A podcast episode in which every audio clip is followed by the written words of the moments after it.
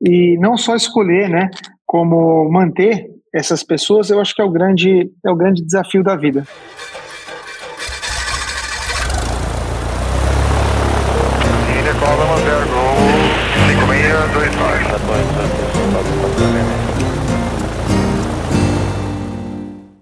Fala pessoal do Farol de Pouso! Já estão sentindo a vibração nessas cordas vocais?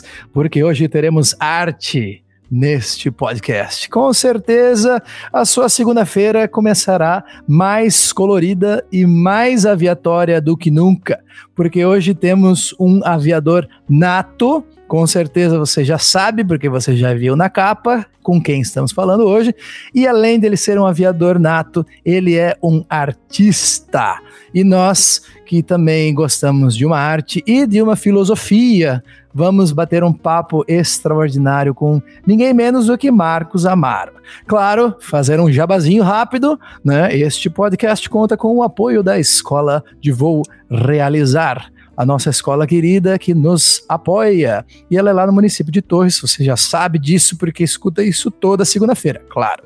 E a Hangar 33, que eu já estava contando para o Marcos aqui, para o Marcos dar um pulo lá em Blumenau, conhecer o Hangar, que é a nossa querida marca de moda masculina que nos apoia também e tem um, um cupom de desconto para você mandar bala lá no e-commerce da Hangar 33. Olha, quem está comigo hoje aqui é o meu queridíssimo filósofo Conrado Ibre e o nosso querido secretário Caio também está presente, tá bom? É uma honra imensa trazer você aqui hoje.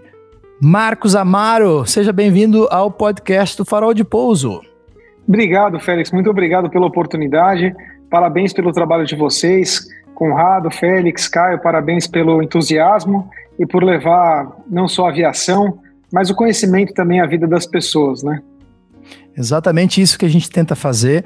O farol de pouso, ele serve para iluminar o caminho daqueles que estão vindo um pouco atrás, um pouco do lado, ou aqueles que já estão um pouco na frente, mas estão voando instrumento aí, e às vezes precisam de um, de um apoio, né? E, e vislumbrar novos horizontes, especialmente agora, né, no período pós-pandêmico estamos todos na mesma página e a gente que tem que agradecer é, você e a sua equipe de aceitar né, participar de um podcast tão pequeno como o nosso, né?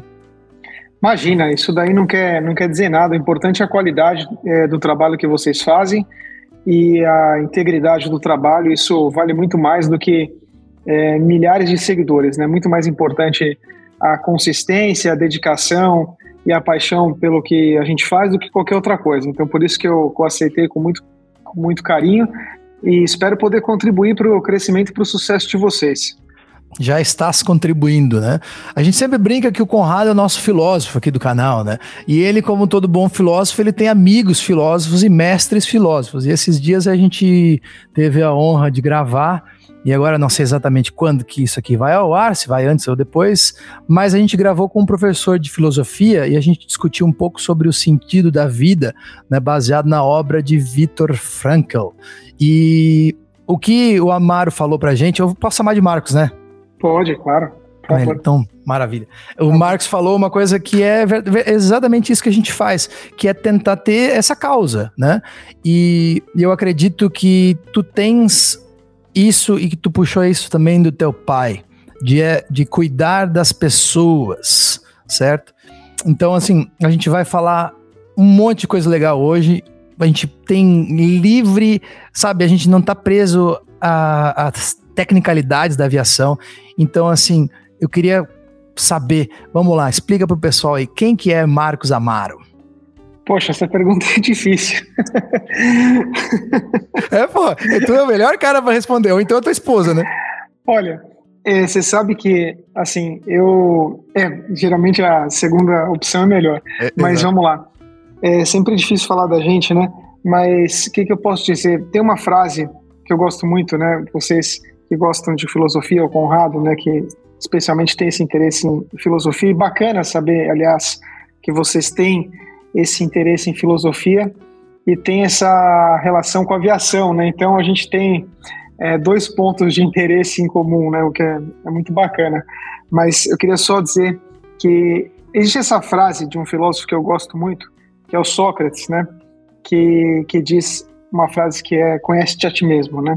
E essa frase, ela marcou minha vida, né? Desde, desde muito cedo. Na verdade, desde de quando, não desde, mas acho que eu diria que foi um marco na minha vida, não tem como não ser, com a morte do meu pai, né? Aos meus 17 anos, é, essa frase conhece a ti mesmo passou a ser a ser muito representativa, né? Dentro da minha da minha existência.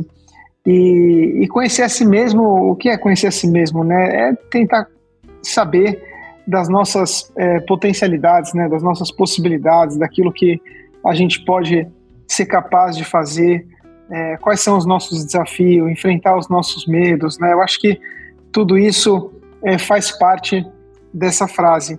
E essa frase, acho que ela, ela resume uma busca, né? Uma busca espiritual. Não uma busca espiritual necessariamente fora, fora da vida, né? Mas uma busca espiritual aqui na vida, né? De, de, tentar, de, tentar se conhecer e, e experimentar diferentes formas de ser e ver quais formas, na verdade, são, são melhores para si próprio, né? Acho que cada um busca é, uma ou várias maneiras e, e tem que encontrar é, o seu caminho. E, e, acho que a filosofia tem essa esse farol, vamos fazer uma analogia, né? O que vocês falaram, esse farol de poder também nos orientar é, no momento que nós temos dúvidas, angústias e, e dificuldades existenciais, né? Pô, Marcos, Conrado falando aqui, já tô achando esse papo sensacional, cara. Eu já, já por mim, por mim a gente continuava nessa mesma toada aí. É, é, pô, a pergunta, a pergunta do Félix, né? Quem é o Marcos Amaro? E vocês, pô, colocou aí que você é um ser humano em construção, né? Em eterna construção, que eu acho que é o que é. todos eu, é, eu acho que é uma resposta muito legal, muito mostra muito a humildade e eu acho que é um approach que todos nós deveríamos ter, né? Somos pessoas em, evolução, em constante evolução que não, não podemos nos definir por alguma coisa, né? A gente está aprendendo todo dia sobre quem nós somos, né? E agora, eu não sei se, para ficar claro aqui para o pessoal que está escutando, porque a gente tem público de todas as idades e todas as, as, as áreas, é, Marcos Amaro é filho do comandante Rolim, né? Então, o famosíssimo comandante Rolim. E, e eu imagino que a tua, vamos dizer assim, a tua ligação, tua paixão pela aviação, tem outras áreas também, né? Mas a tua ligação com a aviação foi muito forte, né? Da, na tua infância, quando você conviveu com teu pai. Você pode falar um pouquinho sobre essa, essa fase da tua vida com ele, pra gente, por favor? Assim, como é que surgiu isso ah, na tua vida? Por favor. Ah, com certeza. Ah, acho que foi, não sei se é a melhor, mas uma das melhores fases da minha vida, porque eu tive a sorte muito grande, né, de, de ter um pai muito presente e, e que foi de fato muito meu companheiro, né, e, e, me transmitiu, né, com entusiasmo esse esse amor à aviação, né, não só a aviação, mas sobre a vida, né, de forma geral. Então, felizmente, eu, eu também tive a sorte, né, de tê-lo até os meus 17 anos de idade, apesar de ser relativamente jovem, eu, eu já era quase um adulto, né? Então, não diria um adulto, mas já quase, né? No caminho, né? De se tornar um adulto. Então, então não tenho também tanto arrependimento, porque que bom que eu tive né, essa, essa oportunidade né, de, de conviver com ele, né? Então a gente precisa também sempre tentar extrair o lado, o lado bom das coisas, né? Porque é, acho que assim também é, é legal, né? Da gente ver a nossa história e, e circunscrever a nossa história dentro das nossas possibilidades. E eu tento muito manter esse legado vivo. Né? Eu defendo muito esse, esse legado porque ele me incutiu né, esse, esse legado e eu trouxe para mim também esse legado como algo, algo importante. E então faço com muito entusiasmo essa, essa continuidade. A gente, a gente falou sobre, sobre finitude, né? E sobre a gente ter essa noção de que as coisas passam e que as coisas né, se encerram, os capítulos se encerram, e que nesse caso ele deixou para vocês, né, e para nós todos, na verdade, inclusive para mim, que eu fui funcionário da TAM, é, uma, né, um, ele deixou um legado incrível, né? E hoje é, a gente sabe, a gente ainda vai, vai conversar um pouco mais sobre isso. A gente, olha, com, essa, com as redes sociais, vocês fizeram um trabalho incrível da Amaro Aviation lá na, nas redes sociais. Todo mundo já nasceu, aliás, a, a, empresa nasceu com todo mundo torcendo e apoiando, e que legal, que diferente e tudo. Então, assim, é, eu queria, antes da gente explorar, porque eu entendo que isso aconteceu de uma maneira diferente na cronologia, mas eu queria entender um pouco mais do, do Marcos Amaro, ali desses 17 anos, quando tu fez o teu programa de trainee lá na TAM e trabalhou ali, e, e essa questão socrática de você se encontrar dentro da arte e da filosofia, que eu sei que foram as primeiras coisas que tu fez, e depois a gente falar sobre o teu ingresso na, na aviação. Legal. É, pois é. Eu, eu tive esse aprendizado e essa possibilidade de fazer esse programa de treino na TAM, Jatos Executivos, e sempre me entusiasmei muito pela aviação, mas sobretudo pela aviação executiva. Eu sempre tive um, um carinho especial pela aviação executiva, né? E então gostava muito de, de, trabalhar, de ter tido a oportunidade de fazer esse programa de treino na, na TAM Jatos Executivos, onde tive a possibilidade de passar por várias áreas da, da empresa, conhecer é, diferentes setores e segmentos do negócio da companhia. E em um determinado momento eu, eu decidi seguir é, a minha própria trilha, né?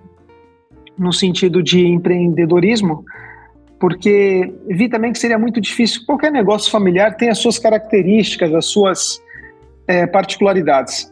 Então eu vi que seria muito difícil para mim ter uma posição de liderança dentro do, do negócio familiar em, em função, é, em função de divergências e, e da situação como ela é.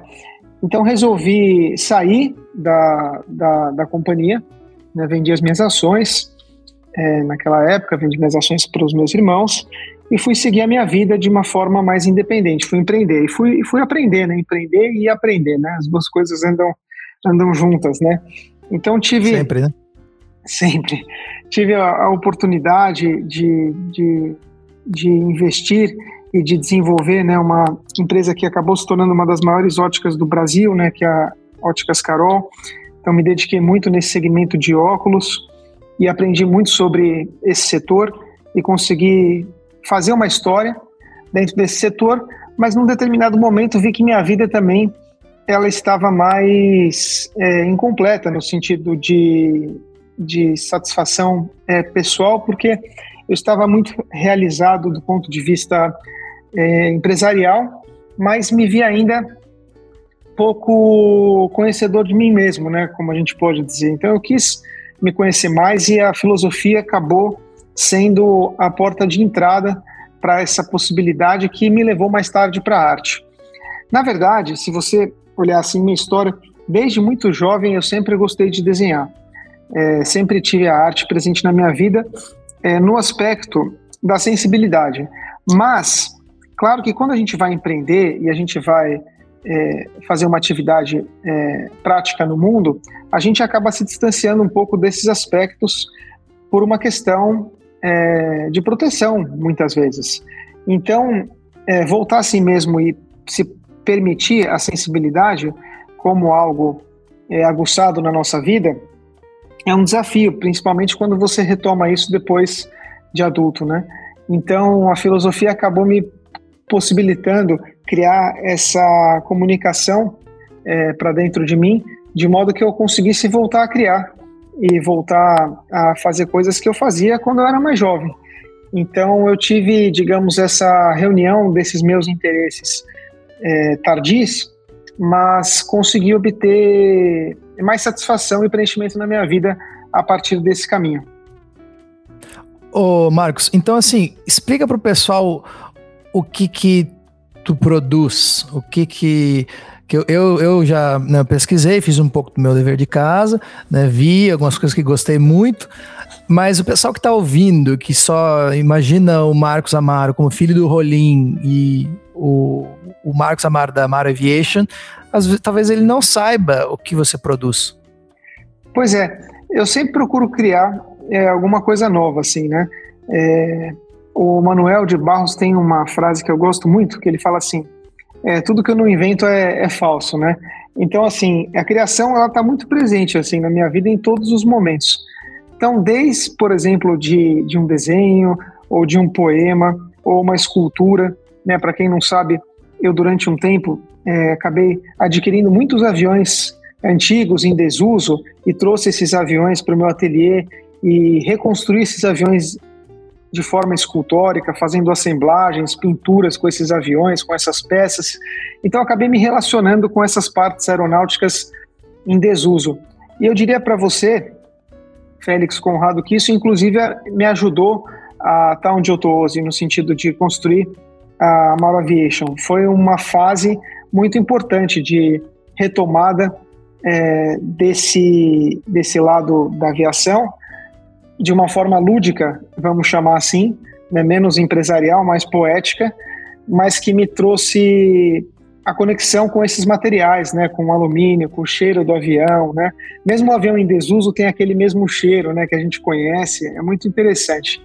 E eu desmontei muitos aviões, então eu eu estava impregnado com esses materiais é, até que eu tive condições é, suficientes para poder escolher voltar é, para o setor é, de uma forma própria, né, para reconstruir a, a, minha história através desse business e desse modelo de negócios que a gente determinou, que é a Amaro Aviation. O fato de a tua residência, estou supondo agora, não sei se é a tua residência fixa, mas a tua a, o fato da tua residência ser na Suíça, ou de você estar com frequência na Suíça, e eu sei que vocês têm galeria de arte lá também, né? Isso uhum. fez com que vocês tivessem a possibilidade de trazer Pilatos para ser o seu avião? Ah, foi um dos fatores que me chamou a atenção, porque certamente é, eu gosto muito dos produtos suíços e, e gosto muito da Pilatos como, como empresa. Acho uma empresa muito séria e muito correta, e da mesma forma que também considero muito a Embraer.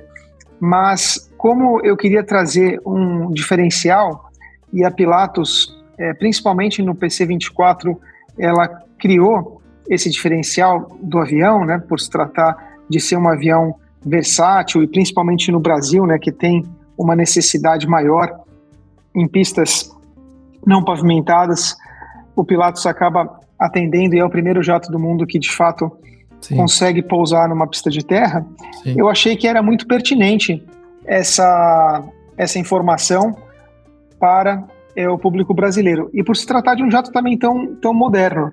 Né? Claro que quando você entra nas especificidades entre os aviões e compara até o Phenom 300 do PC-24, você tem semelhanças muito grandes.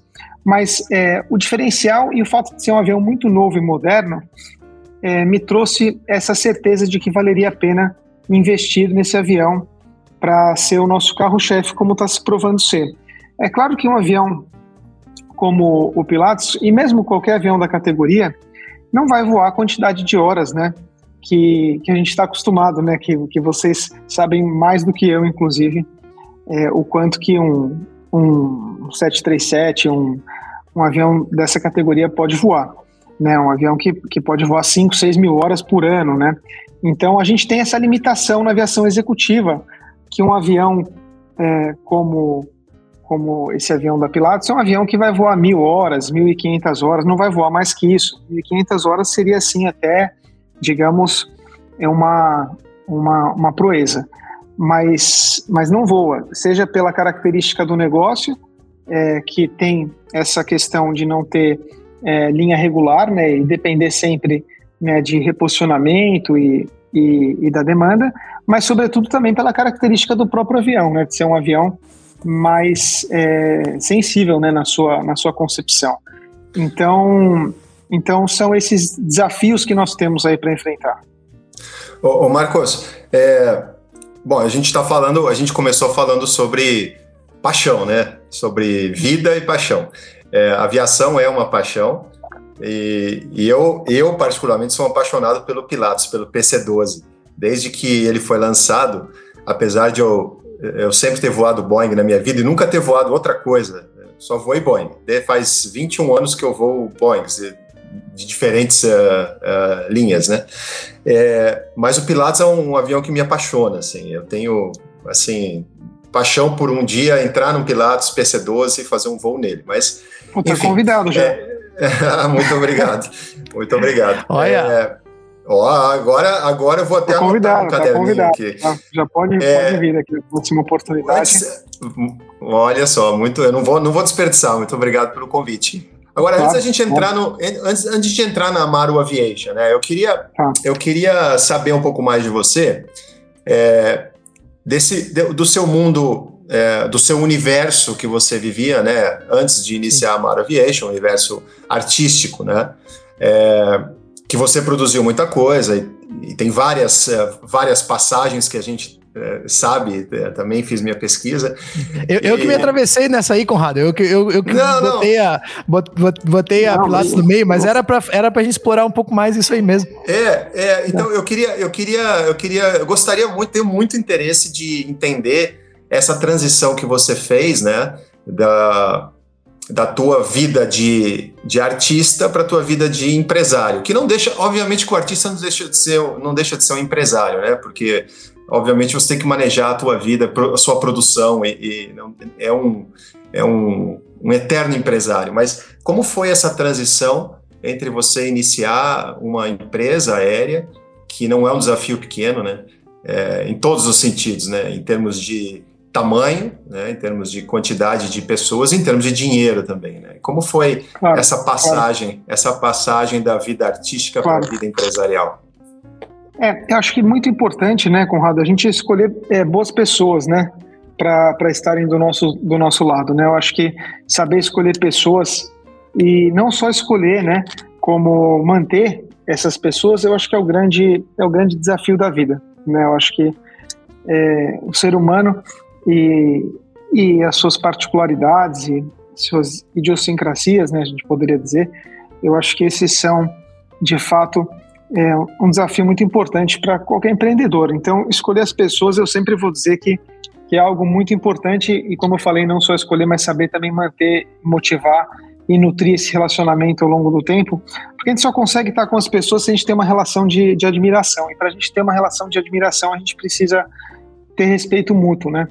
E, e para ter respeito, você precisa ter um certo distanciamento e, e proteger a nossa própria integridade. Então, eu acho que isso é um aprendizado que serve para para tudo, né? Serve para nossa relação é, dentro do nosso núcleo familiar, como serve também para nossa relação com os nossos amigos e, e, também com, com as pessoas que a gente gosta, que a gente quer bem, e com os nossos sócios.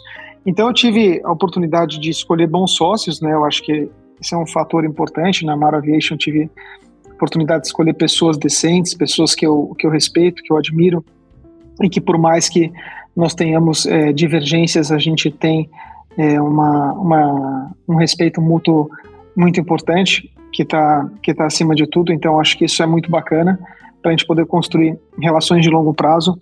É claro também que na vida a gente tem momentos, né, e a gente precisa saber é, conciliar esses momentos, né? Talvez isso seja mais difícil, porque muitas vezes você tem uma determinada necessidade e aquela pessoa também tem aquela necessidade. Pode ser que ao longo do caminho a pessoa passe a ter uma outra necessidade que é diferente da sua. Então, entender isso e saber conviver com isso e aceitar isso, acho que é uma das coisas mais difíceis, né, que, que a vida nos coloca, porque a gente não está preparado, né, para lidar com com aquilo que a gente às vezes acha que pode ser uma rejeição ou uma dificuldade e às vezes acaba não sendo, porque é, depende muito da nossa maneira de olhar, né? Então, eu, eu entendo que viver é, e aprender sobre os relacionamentos é, não deixa de ser uma arte e acho que para fazer qualquer tipo de negócio bem sucedido, a gente depende disso, não só com os nossos sócios, mas com os nossos colaboradores, com as pessoas de fato que se dedicam é, para o sucesso, né, para alcançar o sucesso de qualquer, de qualquer negócio. E, e, ser uma instituição diferenciada. Eu fico muito feliz né, que o Félix reconheceu que no começo, e eu percebi isso, e me senti muito querido e abraçado por muitas pessoas é, do setor, né? É impressionante como o setor de aviação é unido, né? E mesmo em momentos de crise, acho isso muito legal. E quantas pessoas apoiaram a Amaro Aviation desde o começo, né?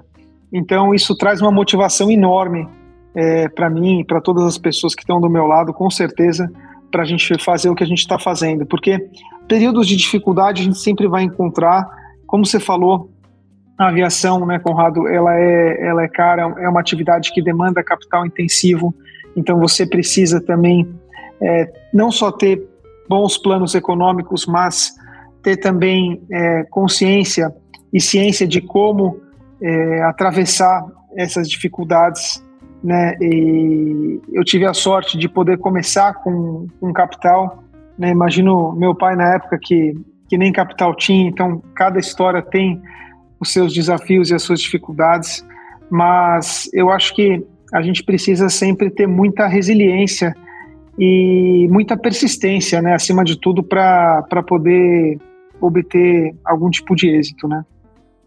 E, e o que, que é? Coisas... Ah, vai lá, Félix. Desculpa, vai lá, vai lá. Eu, é que eu tinha tirado do, do, do mudo aqui, eu achei que não ia entrar. Enfim, é, uma das coisas que eu acho que faz muita diferença na hora, no momento que, as, que a população aeronáutica em geral vê a Maro Aviation né, surgindo, é, eu acho que é o resgate né, da imagem e do, mais uma vez usando também o farol como exemplo, mas usando né, da, iluminação que o, que o teu pai fez em relação ao que ele fez, né? Então, assim, pessoas é, extraordinárias, assim como teu pai, como o Omar Fontana, essas pessoas, elas, né, o próprio David Newman, essas são, são os líderes, né, são as locomotivas que puxaram um movimento e e eu estava escutando o podcast, então, inclusive, um, um shout-out para o Ian e pela, pelo podcast que ele faz em, é, ali com o, o, resgate do hospital, que eu achei muito louvável o que ele faz. Eu acho que eu achei muito interessante quando vocês falaram isso. É, que tu conversou com o Panda, né, sobre a gente pode ser esse tipo de gente, né? E eu acho que a gente vive hoje, no ano 2022, é, vendo novas pessoas que são os novos, né, o, o, os, os, novos beacons que vão iluminar várias coisas para né, dentro da sua, dentro da sua comunidade, alguns maiores, outros menores, mas eu acho que a, a, a sociedade no geral, quando viu que tu estavas ali junto com aquele time pesado fazendo aquilo, eles, né, as pessoas falaram, eu tive essa sensação, essa sensação boa, sabe, de falar, pô, que legal, olha só, aviação, né, surgindo uma coisa nova, mas com raízes profundas. É, acho que o momento foi muito legal, né, Félix? Porque é, a gente estava no meio, no, não no meio, mas não diria, nem sei se a gente está agora no fim, né? Se dá para dizer da pandemia, mas que retomou, né? Mas espero que retomou de uma forma mais fraca, né? Pelo que a gente está vendo. Mas a, quando a gente estava numa fase mais aguda, talvez, né? Um pouco tempo atrás, a gente decidiu fazer, né? O investimento. Acho que também trouxe é, muita esperança para nós mesmos e para as pessoas, né? No momento, no momento de dificuldade da aviação. Então, então acho que isso é, é muito bacana e, e fico feliz, viu? Muito obrigado pela, pela confiança depositada em nós e agradecemos de coração e temos a responsabilidade aí de, de zelar por, por esse carinho, por esse afeto e, e por tudo isso. O Marcos, complementando até o que o Félix falou, é, eu acho que a sociedade está muito carente de bons líderes e a, sociedade também está muito carente de se sentir acolhida, sabe? E, e eu acho, eu, eu, concordo muito com o Félix, eu acho que essa, essa positividade que foi é, alcançada né, com a criação da, da, da Amaro Aviation é, tem muito a ver com a, a, mística do nome, né? Claro, né, a, a, toda a mística que o seu pai deixou, o legado que ele deixou, e com a esperança no coração das pessoas de que de que esse sentimento de ser acolhido, que eu acho que a gente é da aviação, eu, a, o Félix passou pela TAM, eu indiretamente passei pela TAM porque eu trabalhava na, na, na ABSA Cargo, né, que foi adquirida pela, pela Grupo LAN e que depois virou TAM Cargo, né, então eu também tive essa conexão, é, e a gente sabe que lá atrás, na, na, na história da TAM, né, até o momento em que o seu pai ainda era é, o líder da empresa, os funcionários eles eram devotos, né? Porque eles se sentiam apreciados, né? Essa apreciação do líder perante aos, aos seus uh, funcionários é, cria uma relação de confiança muito grande, né? E eu acho que é, esse momento do mundo que a gente vive, as pessoas estão muito carentes desse sentimento de confiança, do sentimento de positividade. Eu, e, e, eu acho que esse momento é um momento é, pleno assim para você iniciar. E eu acho que além do desafio é uma responsabilidade muito grande, né? É, e, a, e nessa pegada, nessa pegada, se você puder já entrando nessa parte da história, se você puder explicar para a gente, para o nosso ouvinte, o que, que é a Amara Aviation, o que, que, qual que é o propósito da empresa? Bom, meu pai falava que o propósito da TAN era fazer as pessoas felizes, né? E eu achava isso muito legal e acho isso muito bacana. E eu espero que o nosso propósito da Maravation também seja esse em última instância. É claro que a gente pode camuflar isso de várias formas, né? E, e explicar quais são essas formas, né? Porque, porque é importante. Porque a gente também precisa atender às necessidades das pessoas. Né? A, gente, a gente escolheu um segmento que ele é ele é exclusivo, né? Não tem como não dizer que não é, porque a gente não vai atender toda a população, a gente vai atender uma parte da população, né, que voa com, com um avião, avião executivo. É claro que a gente quer democratizar isso dentro das nossas possibilidades e das possibilidades do Brasil, é, dentro das possibilidades é, também das características desse segmento da aviação, que é a aviação executiva, porque mesmo mesmo fragmentando isso, ainda é caro, né? essa é a realidade, né? a gente precisa ter essa consciência, embora seja mais econômico do que, do que você ter um avião sozinho. Então, a possibilidade da propriedade compartilhada, que também, em última instância, é você poder dividir uma aeronave em até é, um 16 avos, ela possibilita né, que uma pessoa tenha a condição de ter um avião sem ter que arcar com todos os custos sozinho. Então, isso já traz digamos, uma vantagem enorme e felizmente a ANAC teve essa iniciativa de, de regular né, a propriedade compartilhada no Brasil e nos possibilitar a entrada é, da Amaro Aviation, porque a Amaro Aviation e, também nasce através desse modelo de negócio. E, e esse modelo é, é, é, foi regulamentado recentemente né, no Brasil, porque eu lembro, eu, eu lembro muito bem a época que eu estava na Varig e a, a Varig já nos seus finalmente e eu procurando emprego no mundo, né? E, e eu, hum, obviamente, é, vendo todas as opções, a NetJets nos Estados Unidos, que é a maior, acho que é a maior empresa de compartilhamento que tem, né, no mundo, é, eu falei, poxa, que interessante, né? Eu não podia, não podia aplicar porque eu não tinha green card e tal, mas eu falei, me questionei naquela época, isso muitos anos atrás, como é que o Brasil não tem isso, né? Então a, a a Mara Aviation não é uma empresa de táxi aéreo simplesmente, né? Você pode explicar um pouquinho mais esse processo de, de propriedade compartilhada para gente? Claro. Na verdade, é, a Mara Aviation é uma gestora de soluções aeronáuticas, né, eu diria para você. Então, nós atendemos todas as necessidades. Então, desde da necessidade da pessoa ter o seu próprio avião, por exemplo, se uma pessoa voa mais do que 400 horas por ano, na nossa na nossa estimativa, vale a pena ela ter o seu próprio avião, né? Porque ela vai ter que ter o avião mais disponível para ela. Então, nós podemos fazer o gerenciamento desse avião, né? Então, nós fazemos aquilo que nós chamamos de aircraft management, né? E nós também é, podemos fazer é, o aircraft management é, de uma propriedade que ela é compartilhada. Então, daí nossa especificidade do negócio, de nós é, oferecermos né, os aviões da, da Pilatus, né? Nós trabalhamos em parceria com a Synerjet, que é a representante oficial da Pilatus no Brasil, mas a, a ideia justamente é poder fracionar.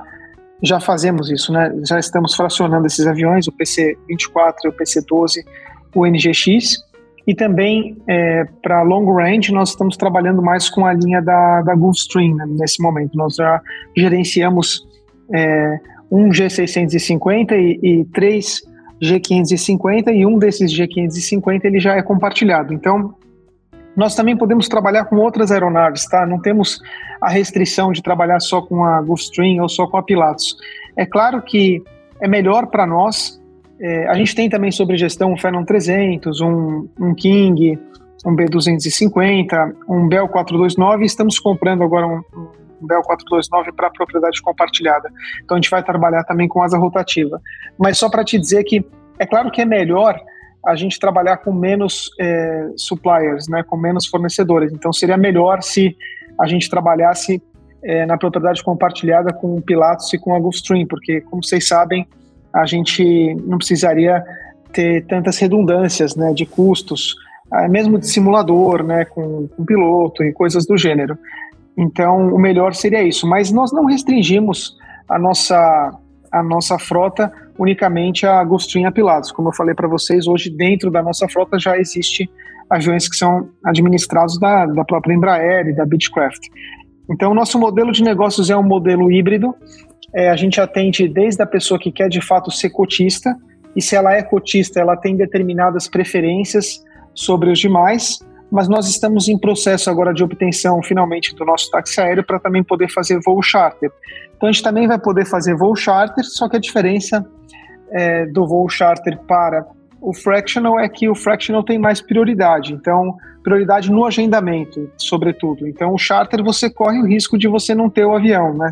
Se você é, não tiver uma reserva antecipada, ao passo que o, o, o fractional ele te dá determinadas condições é, de agendamento e de você poder ficar com o avião, pernoitar o avião muitas vezes em algum local, se você tem essa necessidade, que o charter não vai te dar. Então a gente criou, digamos, produtos que é, têm é, diferenciais entre eles e quanto mais dono do avião você é, mais opções você tem para si mesmo. E quanto menos dono do avião você é, você tem menos opções. Essa é a, a ideia da característica dos nossos produtos. Eu, eu, imagino que seja um, um, processo bem complexo, né? Precificar a hora do uso do avião, porque existem inúmeras variáveis, né? Sim, ó, fazendo uma analogia bem simples para quem é, não é da área e quem nunca ouviu falar disso, não se me corrija se eu estiver errado. É, é, o, tra o, trabalho que vocês fazem é: eu tenho meu carro, eu deixo meu carro com vocês para fazer a manutenção, lavar e cuidar do interior. E aí a hora que eu que eu quero eu uso, mas eu entrego a chave para você e você cuida dele para mim. Né? Ou então eu pego, alugo o teu carro uma, um certo bloco de horas ao longo do ano é, e ligo para você e falo assim, ó, eu preciso ir para tal lugar. Aí você manda alguém com o motorista e me, e me leva e me traz, né? Mais ou menos isso, né? Agora, isso. É, Agora, é, é, é, precificar é complexo, né? Eu, eu, tenho curiosidade de saber, assim, é, como é que vocês claro. vendem isso? Como é que vocês vendem claro, em, bloco claro. de, em bloco de horas? É, o produto, como é que ele, ele é vendido? Ele é vendido da seguinte maneira, né? Como, como você falou, né? Então, toda essa parte é, da gestão da aeronáutica está é, dentro da nossa precificação. Então, a gente tem uma taxa de gestão para fazer esse trabalho, mas, para além da taxa de gestão, tem toda a responsabilidade civil e criminal, né, dos tripulantes, né, de, de qualquer tipo de, de incidente, enfim, isso tudo é responsabilidade da, da Amaro Aviation. Então, a gente, a gente é responsável né, perante, perante a ANAC para operar esse, esse aparelho e a gente também cuida de toda a parte é, do seguro, da, da engaragem, como você falou, é, do pagamento dos tripulantes, né, da folha, é, é, a gente cuida é, da escala, né, a gente cuida de toda a parte também é, da, da, das solicitações dos clientes, quando elas são feitas, de que maneira a gente pode atender, da malha, né, aquilo que a gente chama como malha. É, a malha, no caso da aviação executiva, como a gente está falando, ela tem uma característica diferente né, da, da aviação comercial, né, que, tem, que tem aquele aspecto bem da regularidade. Mas por isso que é importante para nós escalonar o nosso negócio. Eu já vou voltar na questão do preço, mas é importante só dizer isso. Quanto mais aviões a gente tem, melhor, melhor se torna o nosso modelo, porque a gente consegue aproveitar é, as chamadas pernas vazias, né, os empty legs, né, que, que fazem parte também da nossa, da nossa estrutura de precificação. Mas basicamente a gente pode vender uma cota, por exemplo, de um oitavo né, do, do PC 12 ou do PC 24 ou até uma cota de um 16, se a pessoa tiver um interesse. Né? Se a pessoa comprar, por exemplo, uma cota é, de um oitavo, por exemplo, hipoteticamente, do PC 24, digamos que ela tenha um oitavo, digamos que ela tenha 100 horas é, de utilização por ano, tá? Se ela comprar uma cota de um 16, digamos que ela tenha 50 horas de utilização. Então, a nossa precificação, ela, ela considera a quantidade de horas, a necessidade da pessoa. Se a pessoa precisa voar 100 horas, então ela tem direito a uma determinada cota. Se a pessoa voar 200 horas, por exemplo, ela teria um quarto né, do PC do PC 24. Então, para 200 horas, um quarto do PC 24, quanto mais horas é, ela tiver, os custos fixos são os mesmos, mas quanto mais horas ela voar, menor o custo variável para ela, né? Então, é, é, interessante a pessoa que voa mais porque ela consegue diluir mais o custo variável. Né? O custo fixo sempre vai ser o mesmo em proporção daquilo que ela tem. O custo fixo entra a parte de piloto, a parte de engaragem, né? E o custo variável entra a parte de combustível, né? A parte das taxas aeroportuárias, né? Que de fato aí são cobrados só quando o avião voa. Então, se a pessoa compra uma cota de, de um oitavo, que são 100 horas, digamos que ela não voe nada, ela só vai pagar os custos fixos. Ela não paga os custos variáveis. Voando, ela paga os custos variáveis. Então é assim que a gente, a gente precifica. O que a gente deseja e o que a gente busca é que na propriedade compartilhada, o custo total dela, que é a soma entre o custo fixo e o custo variável, o variável, seja menor do que quando ela freta o avião, para valer a pena. Então, o objetivo nosso é sempre mostrar isso para a pessoa. Vale a pena você comprar uma cota, porque mesmo você você tendo a depreciação sobre essa cota, porque o avião desvaloriza, e mesmo tendo o custo de oportunidade do capital, no final das contas, vai ser melhor para você porque você vai pagar menos do que você ter simplesmente um voo charter. Todavia, é, além disso, na verdade, você tem também a disponibilidade da aeronave, que você não vai ter toda vez que você quiser se você vier fazer um voo charter. Então, a métrica de precificação ela funciona mais ou menos dessa forma. Eu espero que eu tenha me feito claro.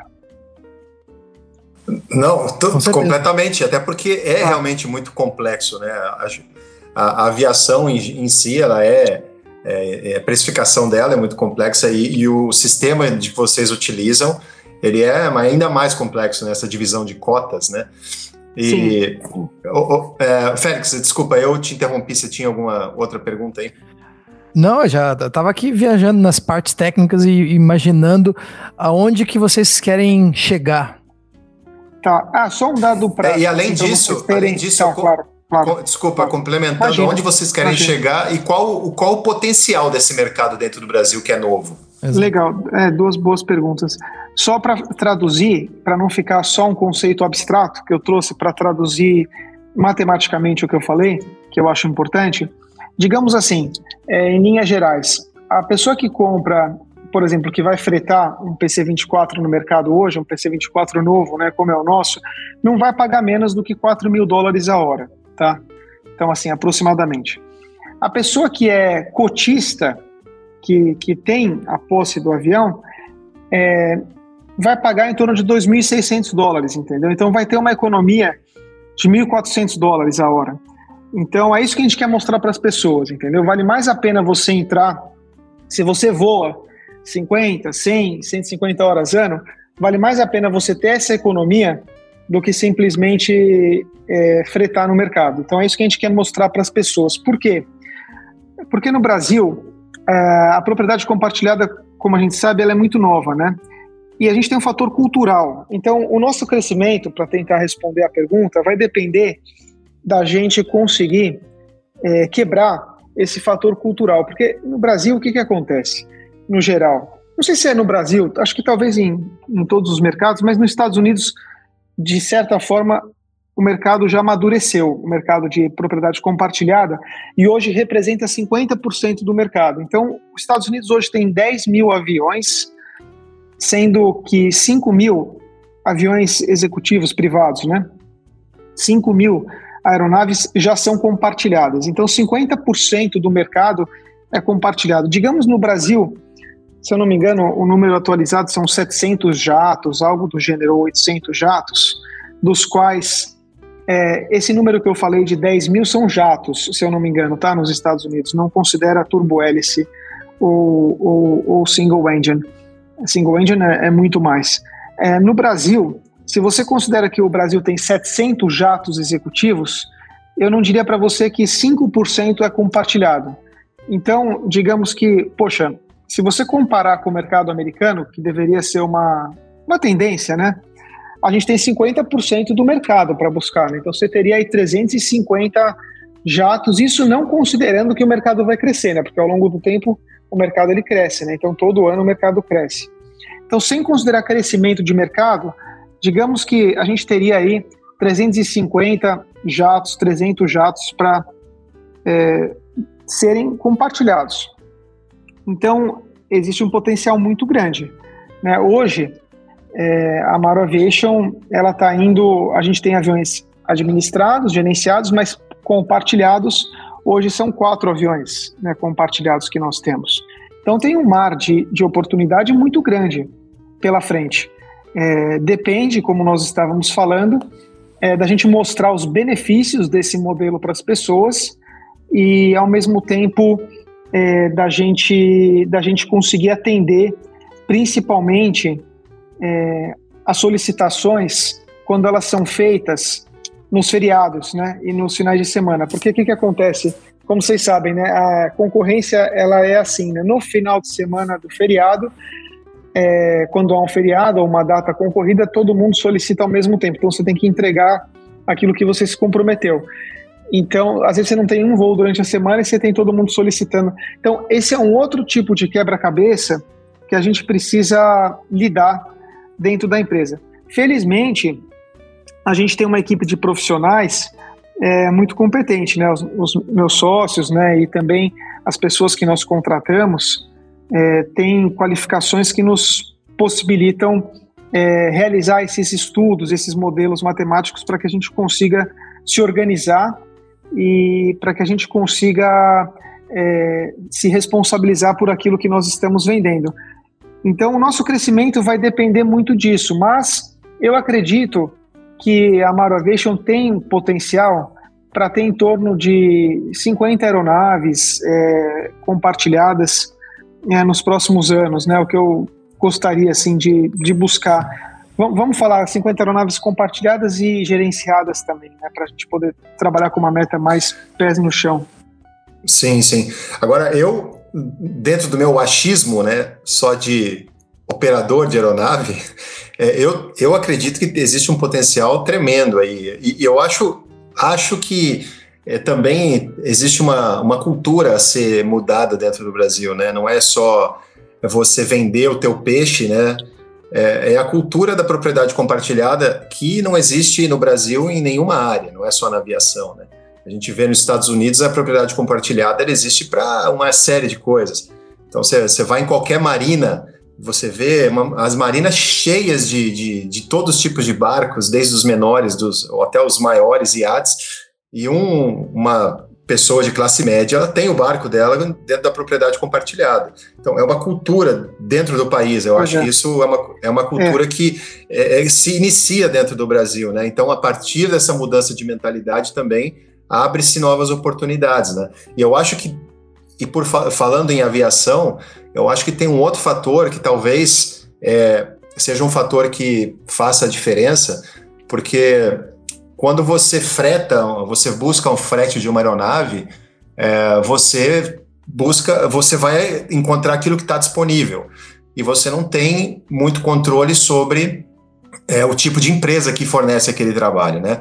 Então, a questão de cultura né? É, desculpa, a questão de segurança dentro da cultura organizacional é uma coisa que nós da aviação entendemos, mas em função dos acidentes e acidentes recorrentes que acontecem na aviação geral, na aviação de táxi aéreo pequena, o público ele começa a se antenar um pouco mais a isso, né? E a, a, a imprensa divulgando cada vez mais, é, à medida que isso, isso evolui, as pessoas se conscientizam mais de que você conhecer qual é a cultura de segurança dentro de uma organização, ela também tem um valor que não é precificado, mas é o valor da vida, né? Então, os 1.400 os 1.400 dólares a hora é, você não tem como precificar essa diferença entre você é, contratar uma empresa de táxi aéreo que está lá disponível e você não tem, não estou nem criticando, mas você não tem nem como tempo hábil para saber qual é o, o back, background daquela empresa, ou acreditar na Amaro Aviation, né, que você já conhece, que você é um parceiro né, e que você acompanha é. os records, é. os records de segurança. Fosse, Eu acho que esse, fosse, essa precificação aí sim, sim. É. Sim, não, perfeito. A gente tocou nos pontos é, mais cruciais assim do negócio. Se fosse, só até trazendo um, um elemento importante, se fosse 4 mil dólares é, o preço de um PC-24 novo de uma outra empresa de táxi aéreo, até que seria bom. Mas não é, porque na verdade, assim, que empresa hoje no Brasil tem um avião novo e moderno para fretar? Não tem.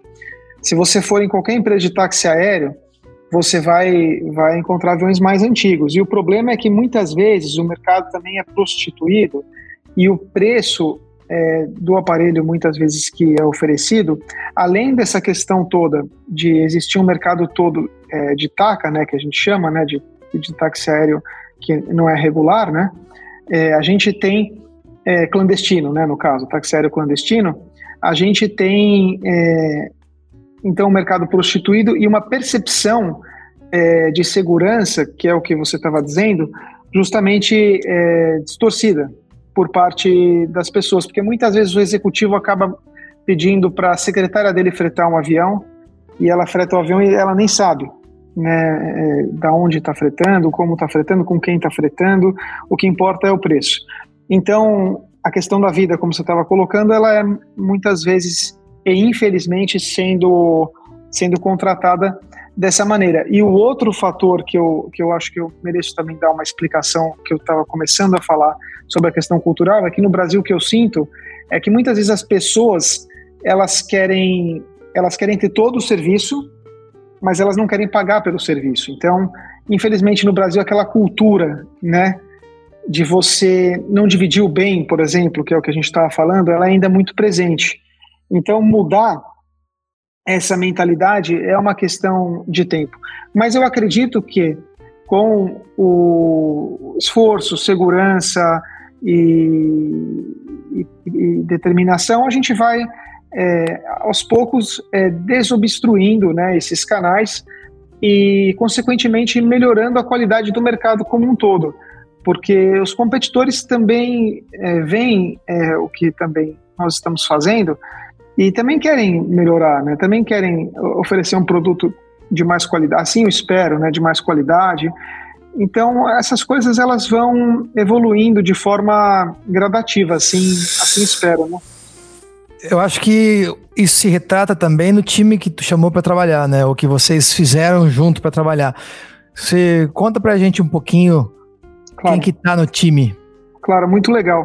Inclusive, é, esse era um dos fatores que eu também ia falar sobre trazer a cultura da aviação da aviação comercial para a aviação executiva, né? Porque quando eu escolhi o Davi Barioni, né, para ser meu sócio, a primeira coisa que eu, que eu pensei foi nisso, né? Foi justamente é, no padrão safety é, e no reconhecimento internacional que ele tem, no que ele fez, é, não só pela Gol, mas pela TAM, nessa parte do safety. Então, é, quando o Barioni veio ser meu sócio, uma das primeiras coisas que nós falamos e, e, que já veio com ele foi a cultura do safety.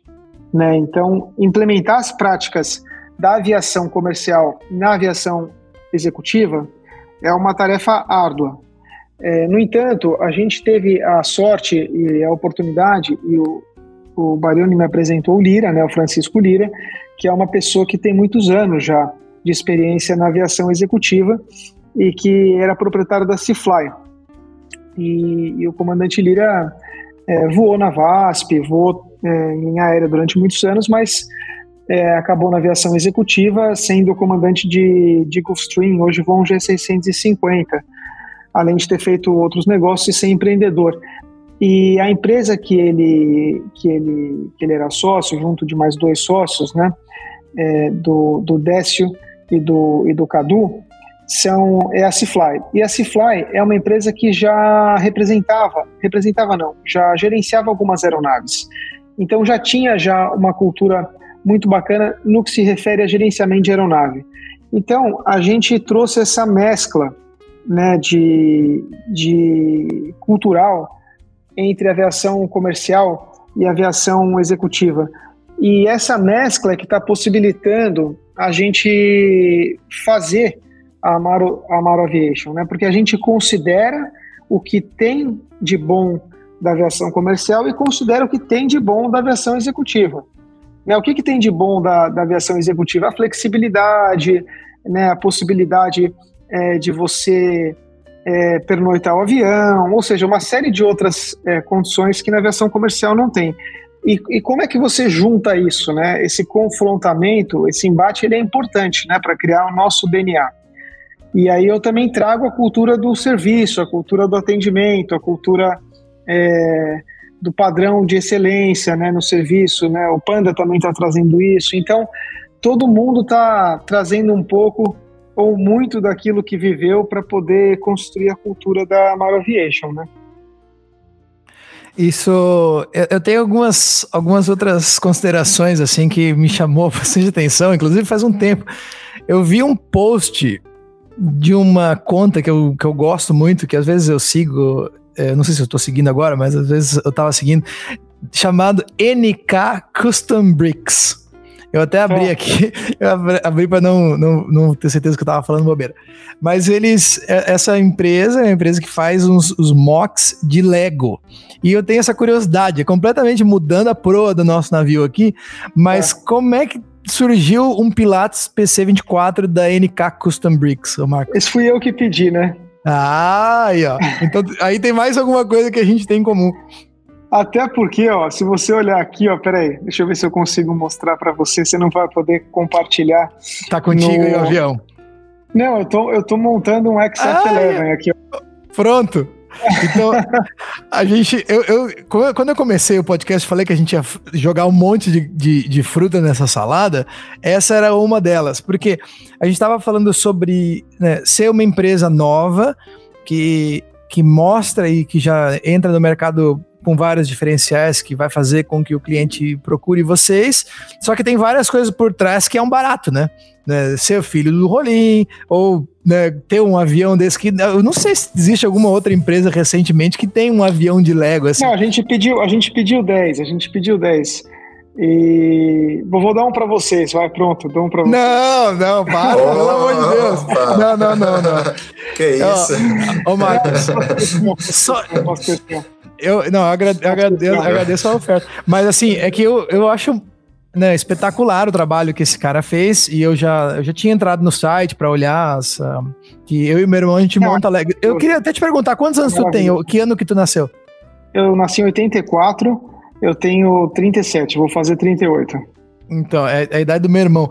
E cara, a gente tem algum, várias coisas assim que que agora vou mudar mais uma vez, né, de, de assunto, né?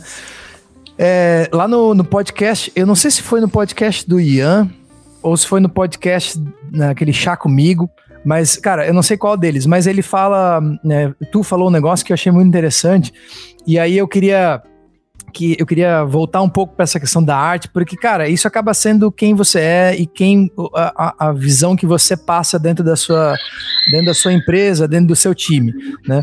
Mas eu gosto muito de, de música, né? Eu fui criado no, no ambiente que a, a minha mãe era diretora de escola de balé e ela é, é, é inspetora, né? tutora da Royal Academy of Dance foi por muitos anos e ela fazia todo ano um, um musical, um espetáculo de dança e tal. E aí eu vi que a tua esposa é concertista, o meu avô, ele quis uma vez ser concertista, mas ele acabou sendo médico. Enfim, e aí essa, essa questão artística passou um pouco para mim. Hoje em dia eu estou muito mais na aviação, mas eu concordo bastante com aquilo que tu citou antes ali do, do Manuel de Barros. Então eu gosto sempre de ficar inventando moda. E uma das modas que eu inventei bastante é música. A gente estava lendo um livro de história com a Flávia, minha esposa, e aí falava do, numa das idas do Dom Pedro II lá para o Egito, e a gente, quando faz o voo aqui do Oriente Médio para o Brasil, a gente sempre passa em cima do Nilo, na altura do Sudão. E o, o, o, o o Dom Pedro II lá, ele, fala, ele cita numa hora lá que eles contam que o, o, Nilo é uma flor de lótus, porque tem né, todo o caule, e aí lá no delta do Nilo ele vira uma flor, e a gente sabe que a flor de lótus tem significados né, muito bacanas dentro de várias religiões, e aí eu escrevi uma música chamado Lotus Flower, mas eu peguei isso lá do livro do do Dom Pedro, lendo com a minha esposa e olhando pela janela, porque é uma das coisas que eu vi. Então eu queria pegar de ti inspirações, que a gente já falou um pouco sobre os aviões, mas inspirações da vida ou da aviação. Você fez a letra? Você fez a letra, Félix, dessa Fiz, música? Tá no Spotify lá, depois procura lá. Ah, eu quero, eu quero. É. E alguém interpretou? Alguém cantou? Não, eu mesmo. Que legal. Ô, ô Marcos, o, o Félix, ele é um músico ah. que virou piloto. Ele não, tem, entendi. Eu entendi. Não, ele tem, mas eu pode, olha, para quem está ouvindo aqui, procura lá Félix não, não, Pilot no, no YouTube ou no Spotify, é sensacional. Ah, o meu barato. Eu quero, eu quero ouvir, eu quero ouvir. Eu, Ainda então, mais assim, essa, é tão interessante essa letra aqui. Eu vou, eu, eu, vou te passar depois que eu, né, um dia que tu tiver no eu teu fiquei ateliê. curioso, eu não sabia que o Dom Pedro II tinha visitado o Egito. Ele visitou então. Opa! E a, a questão da gente ter muitos libaneses no Brasil é por conta do, do Pedrão. Ele foi para lá e ele, eles fizeram um, né, contatos né, extraordinários. Ainda era Império Otomano. Por isso que todo mundo chama os libaneses no Brasil de turcos porque era era, né, é, é, era turco otomano ainda, né? Era o, era o reinado deles lá. Pô, e se eu estiver falando bobeira histórica aí, quem conhece a história que manda nos comentários e manda ficar quieto. Mas enfim, ele fez, ele fez a travessia e ele levou tantas coisas que estavam no museu de história lá, ele, ele que foi. Mas enfim, eu queria retratar isso porque eu tava viajando nessa maionese aí e eu sei que a criação artística é assim, né? Me chamou muita atenção ver, ver a tua esposa falando das diferentes matrizes do Brasil e de tudo. Então, assim, eu queria que tu falasse um pouco mais sobre como isso afeta no teu processo criativo e como tu in, in, é, embebeda isso na aviação também. Poxa, o tempo todo, né? Ah, o dia que vocês quiserem conversar com a Xenia também ela vai adorar, viu? Ela, ela, ela é musicista, né? Como você também. E agora ela também está cantando músicas brasileiras. Então vocês têm que se conhecer aí uma hora dessas e e bacana, eu quero, eu vou fazer questão de ouvir e vou mostrar para ela, principalmente a, a, letra que você que você fez, porque ela Opa, gravou obrigado. agora recentemente, ela gravou agora recentemente com o pessoal da velha guarda da bossa nova lá no Rio de Janeiro, né? Ela gravou com o Marcos, o Marcos Vale, com o Carlinhos Lira, né? Com o João Donato e, e a mãe da Xênia também é musicista, é compositora e, e a Ksenia, e ela é russa, e, a, e ela teve a oportunidade de pedir também para um letrista brasileiro fazer as letras para ela e cantar as músicas também da mãe. Então, é, ficaram bem interessantes. Depois eu compartilho com vocês também para vocês, vocês saberem. Com certeza. vocês saberem. Ah, mas tudo isso faz parte do nosso meio, né? Do nosso bojo, né? A gente está sempre se influenciando por tudo, seja pela música, né? Pela eu, eu infelizmente não tenho muito talento musical, mas eu adoro escutar e, e, e viver sem. E, e, como o Nietzsche diz, né, sem, sem a música a vida seria um erro, né? Então, então a música ela tem que estar presente. E eu descobri também que o, o comandante do, do meu 550 também, é, também era músico também. E depois foi para para aviação também, como você, Félix. É, e temos mais um músico aqui na sala, né? O Caio, que tá ali no, no mudo, ele. Ele é técnico de som do Victor Clay, sabe? O, o Poxa, da, que legal. da música O Sol. E entra aí, Caio. Fala aí, tu tem uma música que tu escreveu com o Victor, não tem? É, eu ia até comentar antes que, é, de, de, de, certa maneira, assim, indiretamente, eu comecei nesse setor, nesse ramo, por causa do Félix né? Porque eu comecei. A primeira vez que eu trabalhei com isso, né? Eu sou, na verdade, técnico de guitarra, eu sou road dele, né? É, eu comecei nesse ramo a primeira vez, a primeira gig que eu trabalhei foi numa banda que era do Félix. Isso lá em Blumenau, uns seis anos atrás, sei lá. E dali para frente, né, eu comecei a trabalhar com isso mais vezes, e aí o, o pessoal ali, o, o agente do Vitor, né, o Bruno, o irmão dele, me viu e o resto é história, né? E aí, agora, com, com aviação, de novo, né? O Félix me influenciando, me empurrando, porque já era um sonho antigo, eu já tinha feito o teórico de PP, só não tinha andado para frente ainda, né? Então, querendo ou não, o Félix ele me colocou em duas carreiras, né? Às vezes, às vezes eu falo, eu falo pro Caio assim, né? E hoje é um típico exemplo, né? Que e inclusive para mim, tá? Não me entenda errado, mas eu, eu às vezes eu olho pra gente e penso assim, especialmente o Caio que tava né, trabalhando lá, fazendo os, os trabalhos dele com o som, e agora ele tá aqui falando com o filho do Rolim, que é o Marcos Amaro, da Mar Aviation, sabe? Isso é, é, eu acho que é muito legal, né? É. E sim, tem uma música minha com o Vitor, tá no, no, no disco novo, se chama O Tempo. Tá que lá. bacana, compartilha tá com a gente, por favor. Depois Manda ali depois. Mandar, Mando sim. Manda pra gente. Ô Marcos, Legal. eu como você não sou, eh, não sou músico, eu não sou artista, gostaria, gostaria muito de. Mas você é filósofo. Ser, filósofo. Né? Eu, eu, eu, só que assim, ó, o que está passando pela minha cabeça agora é uma coisa incrível, sabe? Porque a gente está aqui conversando há um pouco mais de uma hora e você vê as conexões, né, é, humanas que em, em, uma hora a gente conseguiu achar aqui pois é, é, pois é. entre, entre a, a, tua esposa, entre o Félix, entre o Caio, entre pessoas que se conheceram através é, do acaso, que a gente acredita que é acaso, mas não é, né? Até é, do, é, aqui no, quando a gente estava off falando que um grande, um grande amigo nosso o Álvaro Neto, que também mora em Lugano, pertinho, teu vizinho aí, um, um cara excepcional. Isso eu quero conhecer, e, quero conhecer. E, e, e, as conexões humanas, elas são incríveis. Assim, o, o, o, fato da gente produzir esse podcast e a gente conversar com pessoas como você, sabe?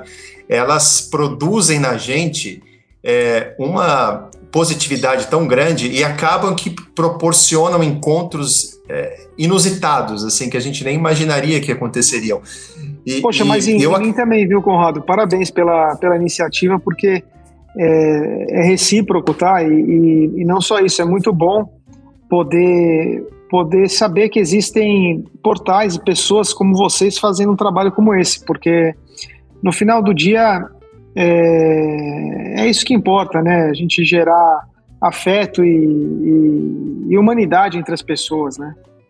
E nisso que a gente está falando da, da, aviação, a gente está falando aqui de, de é, pontos extremamente opostos dentro da, da cadeia, vamos dizer assim, que é você olhar o Caio, que tem hoje exatamente uma hora de voo na CIV, e né, você, o Davi Barione, Panda, Francisco Lira, sabe, com Gulfstream 650, assim, no topo da cadeia alimentar. Né?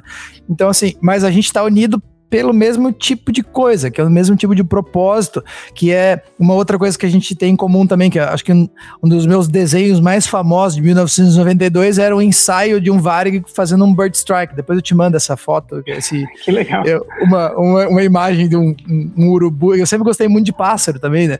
Então eu tinha, meu avô tinha os livros lá dos papagaios, tá? E eu fazia um monte de pássaro e um monte de avião. Então as coisas são conectadas e quando a gente né, o, o Panda falou uma, uma frase no, no podcast com a gente que ele falou, né, birds of a feather, né, e quem tem o bichinho da aviação sente pois a mesma é. coisa, seja por um Paulistinha ou seja por um Gulfstream 650 passando, né? Mas eu queria voltar mais um pouco na arte, porque a, a, a gente vê muita coisa sobre a Mar Aviation, sobre, sabe, sobre Pilatos, sobre propriedade compartilhada, mas eu não sei quando que eu vou ter a oportunidade de perguntar de novo um para tu falar um pouco mais sobre o Fama. Uhum. É, é, eu, eu quero ir levar a Flávia para conhecer e eu queria que tu falasse um, um, pouco mais sobre essas tuas instituições. Claro. Não, com prazer. Hoje o Fama é museu, né, que é a fábrica de arte Marcos Amaro fica em Itu, é localizada na antiga fábrica é, tecelagem São Pedro, é, que, é, que foi a segunda é, mais importante é, fábrica de tecido do estado de São Paulo.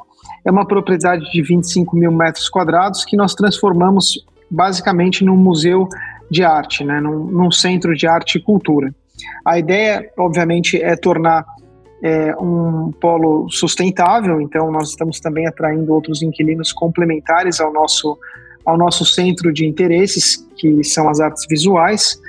É, nós temos restaurantes, né, e queremos ter outros, outras atividades complementares a essas, mas temos lá uma coleção de duas mil obras, né, que eu, que eu fiz essa coleção desde 2008. Eu venho investindo e, e desenvolvendo essa coleção, uma coleção de arte preponderantemente brasileira, né, 80%, 90% da coleção é arte brasileira, que vai do, do barroco a, ao contemporâneo. Né? Então, atravessa vários períodos históricos, é uma coleção que passa pelo academicismo, pelo modernismo é, e pelo pós-moderno até chegar no contemporâneo.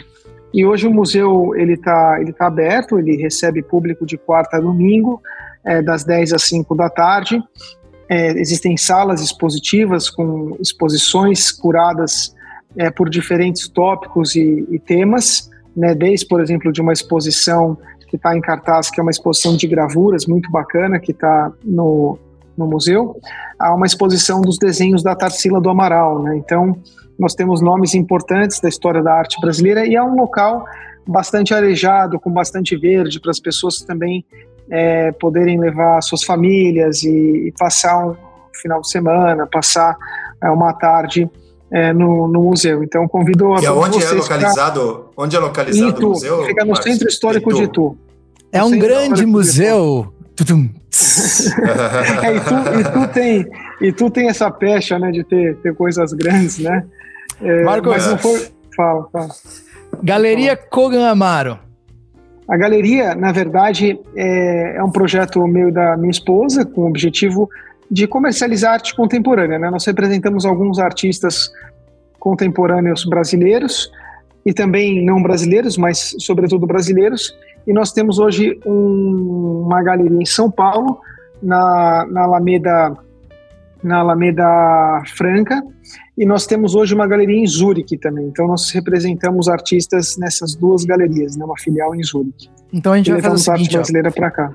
É, eu, eu quero ir, eu vou, não sei qual delas eu vou primeiro. Talvez a gente consiga ir em Itu primeiro, porque tá. Quando é, vocês quiserem, quando tá vocês mais, quiserem. Vai estar tá mais na rota.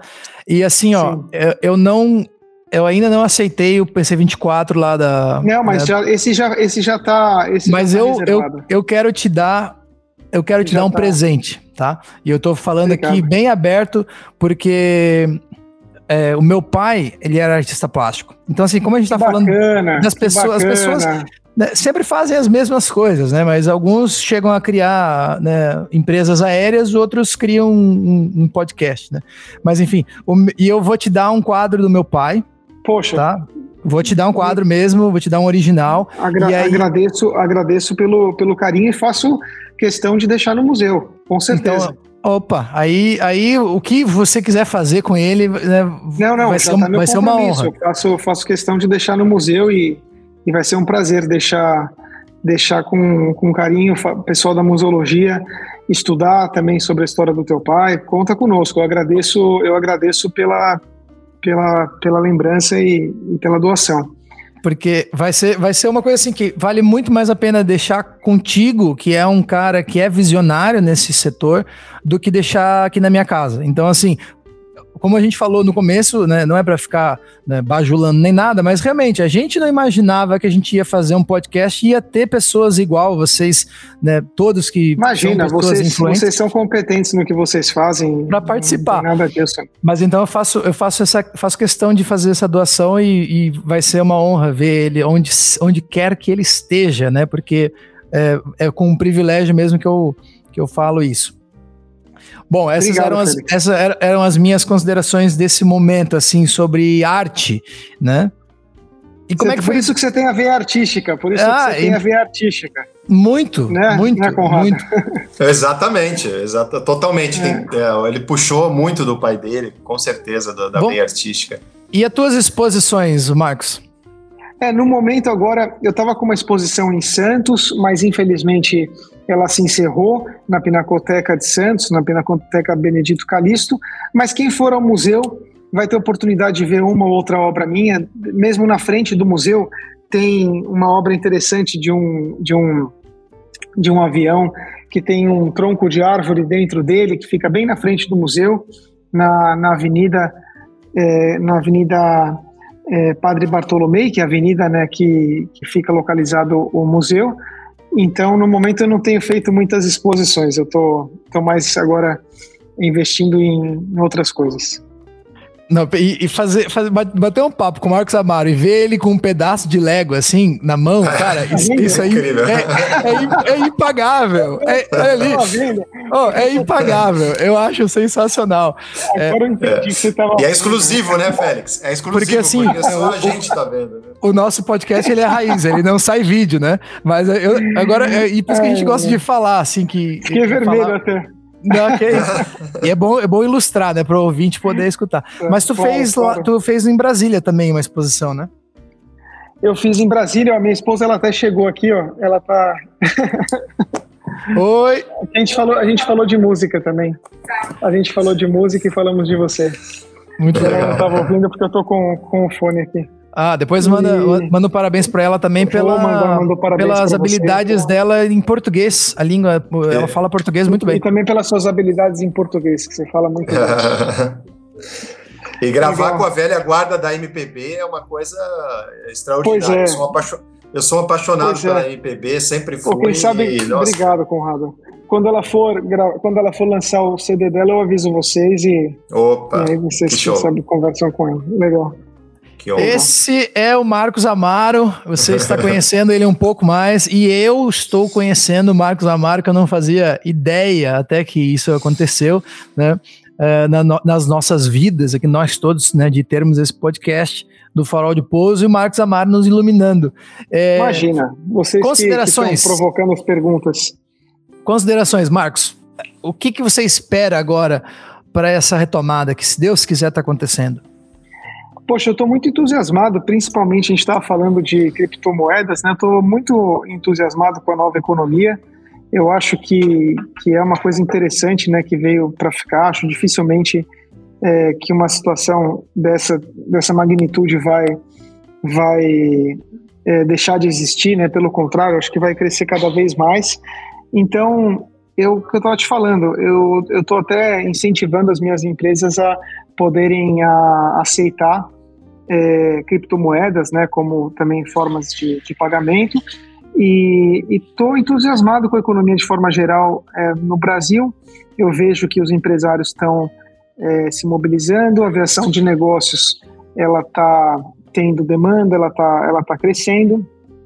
É, existe ainda, é, como a gente estava falando, algumas dificuldades para a implementação é, geral do modelo de propriedade compartilhada, mas é, no sentido amplo, as coisas elas têm caminhado, então não posso reclamar, não. A gente concorda. Eu não sei se eu já falei isso num dos podcasts ou não, mas uh, o Conrado falou esses dias de um colega nosso que está indo para o upgrade, né? Então aqui até deixo um salve para um outro amigo nosso em comum, que é o Sabará. Então a gente vê que aos poucos, né? Manda um abraço aí pro Sabará. um abraço. Um abraço, Samuel, um abraço para você. E, e Conrado, eu falo pro Barione depois para vocês falarem com ele, então. Poxa, e, legal, legal mesmo. É, é, o, Félix, sabe que falando, né, falando da, dessa retomada da crise e tal, o, o Marcos postou esses dias agora no, no LinkedIn, eu vi que você, você até falou que vai começar a postar uma série de frases, né, do, do teu pai. Tenho postado, é, tenho postado. É. E, e, você postou uma, cara, que eu achei sensacional, assim, que tem um significado muito grande, né? Que fala assim: se a crise vier e ela está sempre por perto, não dispense pessoas. É, pois isso, é. Tem, tem um, bom, depois de tudo que a gente viveu nesses últimos dois anos, tem um, um, uma magnitude incrível, né? Porque é, não é pois só é. não dispense pessoas da tua organização, até porque a tua empresa, ela, é, ela, ela, a identidade da tua empresa é as pessoas que trabalham nela, né? Mas não é só isso, eu, eu acho que representa essa, essa frase, sabe? Quando a crise Concordo. vier, quando a crise vier, seja ela na, na economia, na tua empresa ou dentro da tua vida, né? Qualquer amargura que você estiver vivendo, não dispense as pessoas.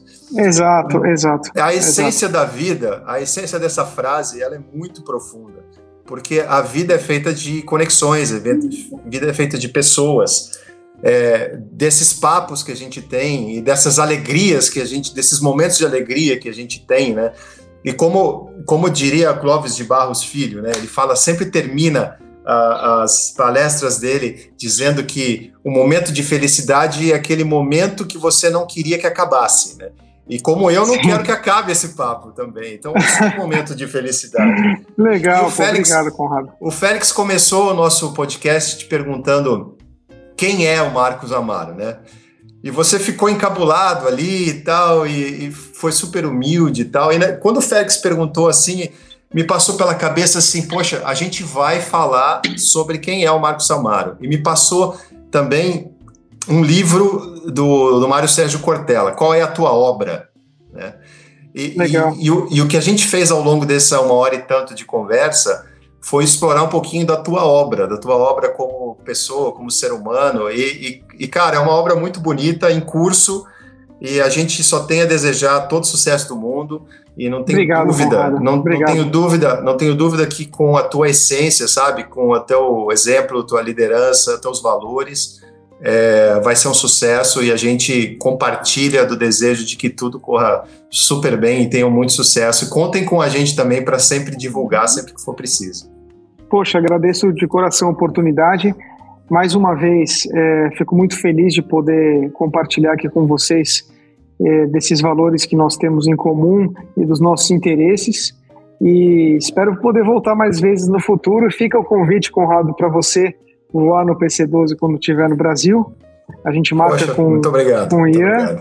E o Félix tem aí já prometido o PC24, que, que, que, assim que chegar já vai estar tá, vai tá guardado para ele. Então, e nós ficamos em contato. Vocês também têm o meu contato e a gente vai, a gente vai se falando então. Marcos. Obrigado, Caio. Obrigado. É, só para a gente encerrar aqui com mais um, uma pitada de realidade para quem tá ouvindo a gente, que o pessoal vai achar assim: ah, agora o farol de pouso chamou fulano, chamou o panda, agora vai ficar fácil, né? Nessa linha de quem é o Marcos Amaro ou da obra, que a gente realmente falou de obras de todo mundo, né? Falamos da obra do Caio, falou da obra da minha mãe, da tua esposa. Uma das coisas que me chamou muita atenção é que o Marcos Amaro, ele, né? Você, Marcos, me respondeu no LinkedIn quando eu, eu fui te perguntar, né, eu fazendo a minha obra e tu sendo tu mesmo, tu me respondeu que tu queria participar. Né? Isso para mim foi uma das coisas mais chocantes, porque eu não imaginaria que tu irias responder, entendeu? Então, para as pessoas que estão lá e que às vezes não fazem, não dão um passo em direção à sua obra, né? Façam, porque você vai encontrar às vezes uma pessoa igual o Marcos Amaro que vai responder o que você quer que, o, que o que você quer fazer, né? Então assim, é, e com isso eu te agradeço por quando eu te chamei lá atrás, há uns meses atrás, é, te agradeço por ser aberto né? E te agradeço pela tua obra que tu fez até agora, que realmente a gente né, tem muito mais coisa para conversar. A gente fala que esse aqui é o nosso podcast de segunda-feira, mas o, o, Conrado já tá louco para abrir o de sexta-feira só de filosofia. Né? Legal, legal. E, Me chama de novo que eu volto.